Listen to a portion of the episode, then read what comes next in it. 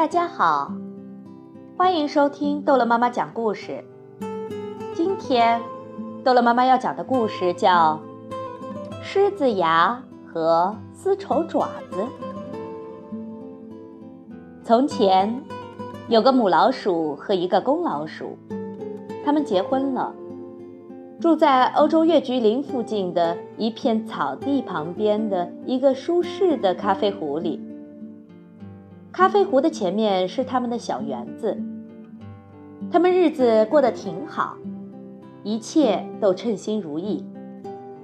他们有足够的吃食，因为咖啡壶旁边就是庄稼地；他们有足够的过冬的核桃，因为咖啡壶旁边就是一棵大核桃树。他们有很多很多取暖的柴火。多到他们背不动的地步，因为在欧洲，月菊林有成千上万棵大树，每棵大树都很粗壮，三百个老鼠手拉手也抱不过来，三百个老鼠手拉手围不住一棵大树。没错，总而言之，公老鼠和母老鼠什么都不缺。有一天，母老鼠说。我们想要的，我们都有了，可以说一切称心如意。但是，老公，你知道吗？生活虽然很幸福，我还是觉得缺了点什么。嗯，是缺了点什么。公老鼠说：“缺点什么呢？孩子。没错，就是缺孩子。”每当公老鼠一个人在园子里捡花的时候，尤其是活儿干得不顺手的时候，他就想，要是有个儿子就好了。他可以从另一头把剪下来的花儿收起来，替自己分担一半的活计。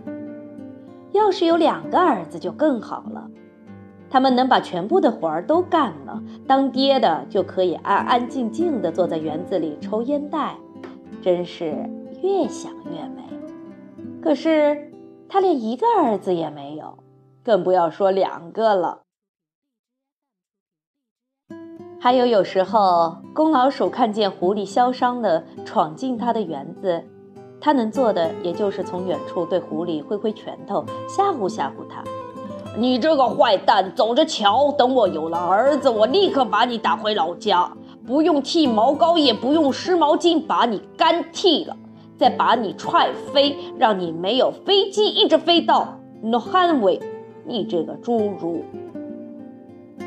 母老鼠的想法跟公老鼠差的不多。每当晚上她在灯下缝衣服，眼睛看不清的时候，她便对老公说：“要是有个女儿就好了。一个勤快的女儿可以帮妈妈穿针引线，因为她眼睛好，还可以帮妈妈缝衣服。”因为他的小手柔软，那样当娘的就可以坐在沙发里安安静静的看报纸，也是越想越美。可是他没有女儿。老公，我们应该生个女儿。母老鼠说：“哦，不对，最好生个儿子。”公老鼠说：“生个女儿，生个儿子，女儿，儿子。”他们吵来吵去，夏天在他们的吵声中过去了。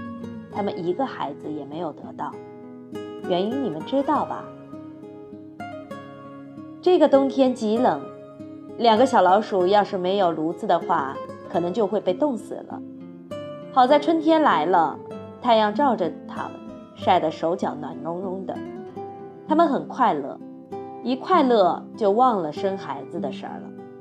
因为快乐使人幸福，可是有一天，还是发生了一件事。啊，你已经知道发生什么事了吗？没错，就是那么回事儿。那个白天，对了，对小老鼠来说，白天就是他们的夜晚，夜晚就是他们的白天，所以他们白天睡觉，夜里工作。夜里工作的好处就是谁都看不见他们，不被别人看见就不会被人抓住，不被别人抓住就不会被吃掉。正是因为这个，猫长的都是绿眼睛，于是它们才能在暗处看见老鼠。抓到老鼠，最后吃掉老鼠，一物降一物。这一天，这天白天，也就是小老鼠的晚上，他们两个躺在床上睡觉，呼噜打得跟野驴一样响，因为他们两个夜里干了太多的活，于是就在这一天，他们在睡觉的时候，他们生了两个孩子。哦，公老鼠叫了起来：“儿子！”不对，母老鼠叫着：“女儿。”儿子，女儿，嘿，做父母的，你们不能不吵架吗？两个孩子，一个儿子，一个女儿，天哪，这真是太好了！咖啡壶里的一件大喜事。当了父母的两个老鼠开始了忙碌的生活，他们给孩子找最好的吃食，把孩子从前到后洗个遍。公老鼠。从护林员带回来一个几乎是全新的火柴盒，用它给小老鼠们做了一张小床。应该让孩子们舒舒服服的，所以让他们睡在火柴盒里。老婆，我们现在彻底的幸福了，公老鼠说。他还用核桃核做了一辆有两个小轮子的婴儿车，推孩子散步时候用的婴儿车。星期天下午，两个老鼠带着孩子在森林里散步，目的是显摆他们自己的孩子，跟别人吹吹牛，骄傲一把。公老鼠舒服地叼着他的小烟斗走在前面，当爹的嘛，总是走在前面。哎呀，难道你们疯了吗？两个傻瓜，要是被老猫酷毙逮住了，你们就完蛋了。他会把你们连毛吃掉了。骄傲的制造傻瓜。儿子叫狮子牙吧，公老鼠说。那样他就会像狮子那么强壮，估计也能长成狮子那么个大。那样他才能对付狐狸那个恶棍，吓得他没完没了的冒冷汗。母老鼠想给女儿起名叫狮丑爪子，因为姑娘应该是温柔的、可爱的、勤快的、聪明的。他说：“现在为孩子们该想的，我们都想到了。”红老鼠说：“狮子牙要像狮子一样强壮，丝绸爪子像一个温柔可爱的小老鼠。”但是事与愿违。跟父母想的正好相反，狮子牙一点个子也没长，一直是小小的、瘦瘦的，但很聪明。丝绸爪子既不温柔也不可爱，织织补补的事儿他一点兴趣也没有。他像土匪头子一样大胆鲁莽，走路他几乎是脚不沾地儿，总是爬到最高最高的树枝上，随着风。打秋千，风刮得越大，他越高兴。有时他从高处往下跳，靠边儿，狮子牙，我跳。有时它爬到小树上，挂在一片树叶上往下飞，降落伞就是需要勇气的事儿。这是让人心里痒痒的事儿，总是美好的事儿。可是，父母开始为他们操心。而这两个孩子什么时候才能有出息啊？父母替孩子发愁。公老鼠从城里给狮子牙带回了半盒壮丽的猫粮罐头，让儿子吃，希望他因此变得强壮。但是狮子牙根本不吃。他说：“爸爸，这罐头的味道太像猫粮了，我不吃，因为我不是猫。”可是狮丑爪子却很爱吃。他每天吃五份儿，变得越来越壮实，越来越有勇气。很快，降落伞之类的把戏对他来说已经不够刺激了。嘿，狮子牙，你看，大家都是从上往下飞。丝绸爪子说：“我要反过来，我从下往上飞，像导弹一样。这并不难。”狮子牙说。接着，他用两根柳条做了一个像老鼠弹弓一样的东西，把两头插到地里，用大石块压住。剩下的事儿，把欢子叫来就行了。麻烦你过来一下，欢子先生，你帮忙把老鼠弹弓的这头往下拉。对对，就这样。邻居嘛，总是要互相帮忙的。好了好了，现在。丝绸爪子，你上去吧，马上发射。倒计时，注意啦！四、三、二、一、零。哦，太酷了！平安降落了吗？丝绸爪子，祝贺你。可父母还是为他们操心。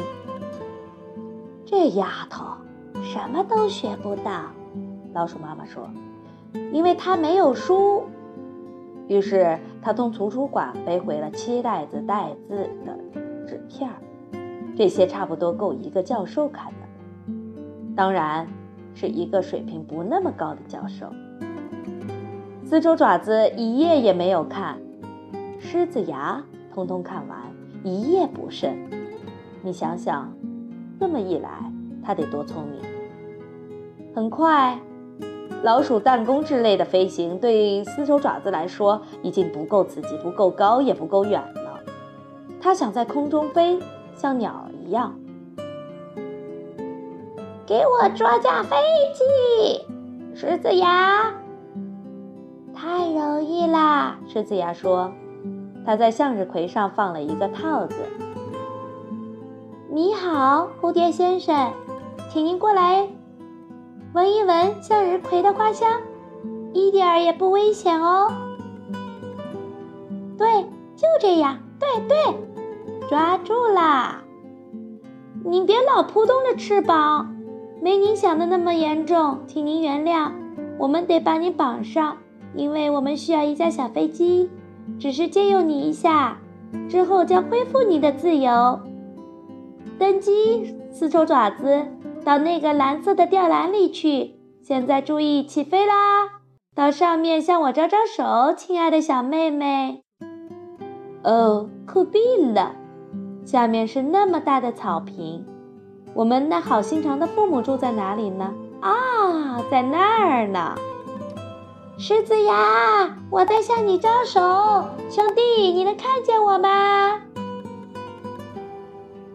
我当了一回小鸟，狮子牙，因为我在天空飞过啦。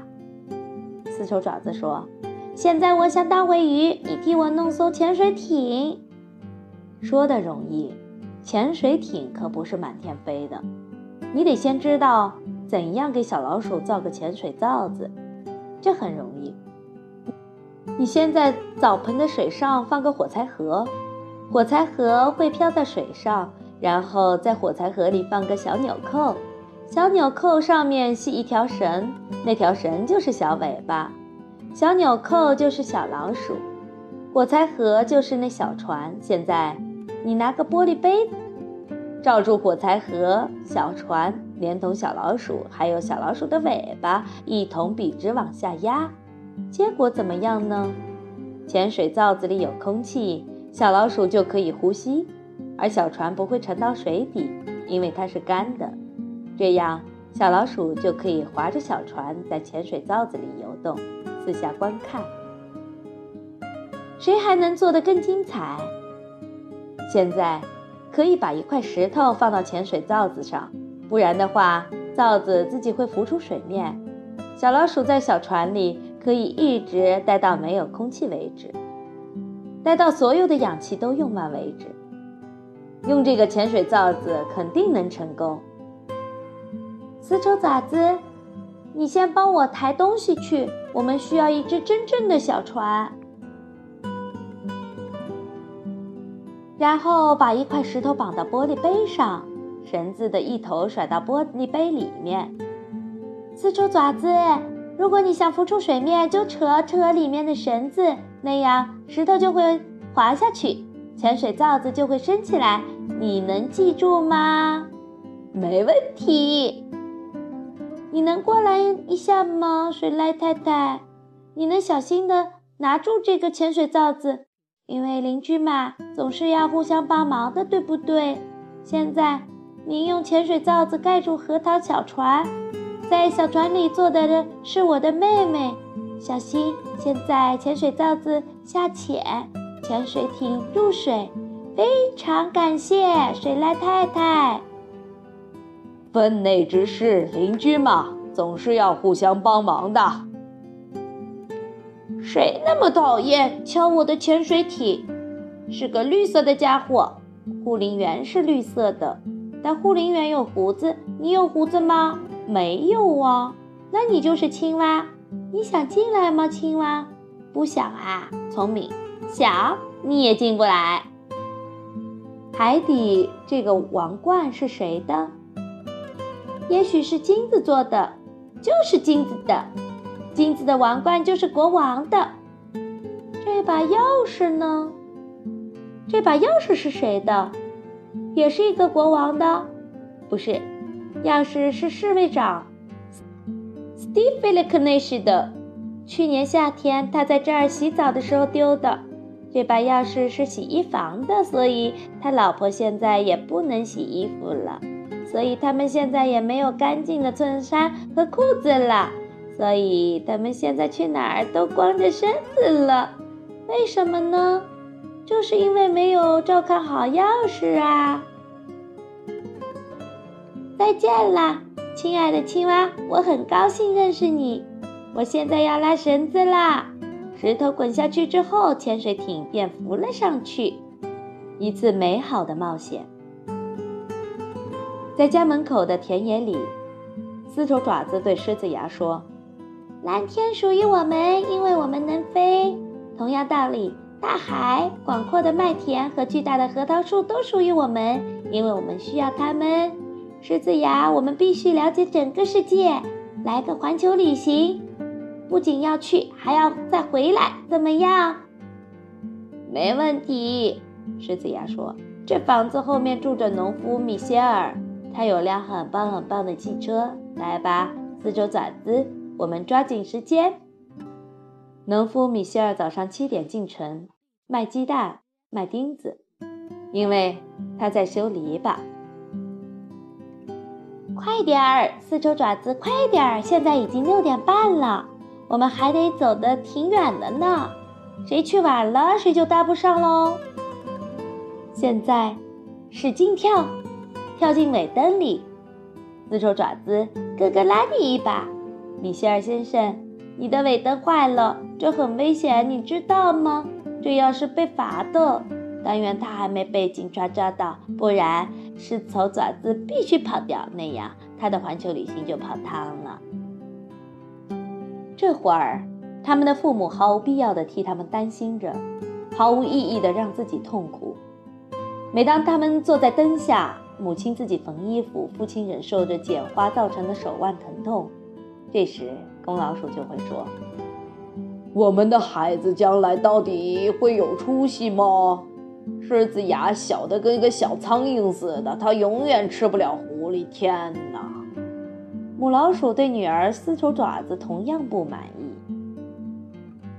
七点，米歇尔开着他的呱呱叫的汽车出发了。再见了，丝绸爪子，早点回来。把你看见的所有的事儿，不管什么事儿，都告诉我，我在这儿等你。嗨，熊先生，你们已经被看见了，快藏到麦田里去吧。中午十二点整，农夫米歇尔回家了。他饿了，想吃午饭。他也从城里带回了钉子。在城里刚停好车，丝绸爪子就从尾灯里跳了出来。当心，你们这些人，免得我跳到你们的脚上！丝绸爪子冒着生命危险在城里转了一圈，差点被人踩死。小心啊，丝绸爪子！好在农夫米歇尔很快把他带回来了。这可真是一趟。快速的旅行，给我讲讲四周爪子，你的所见所闻。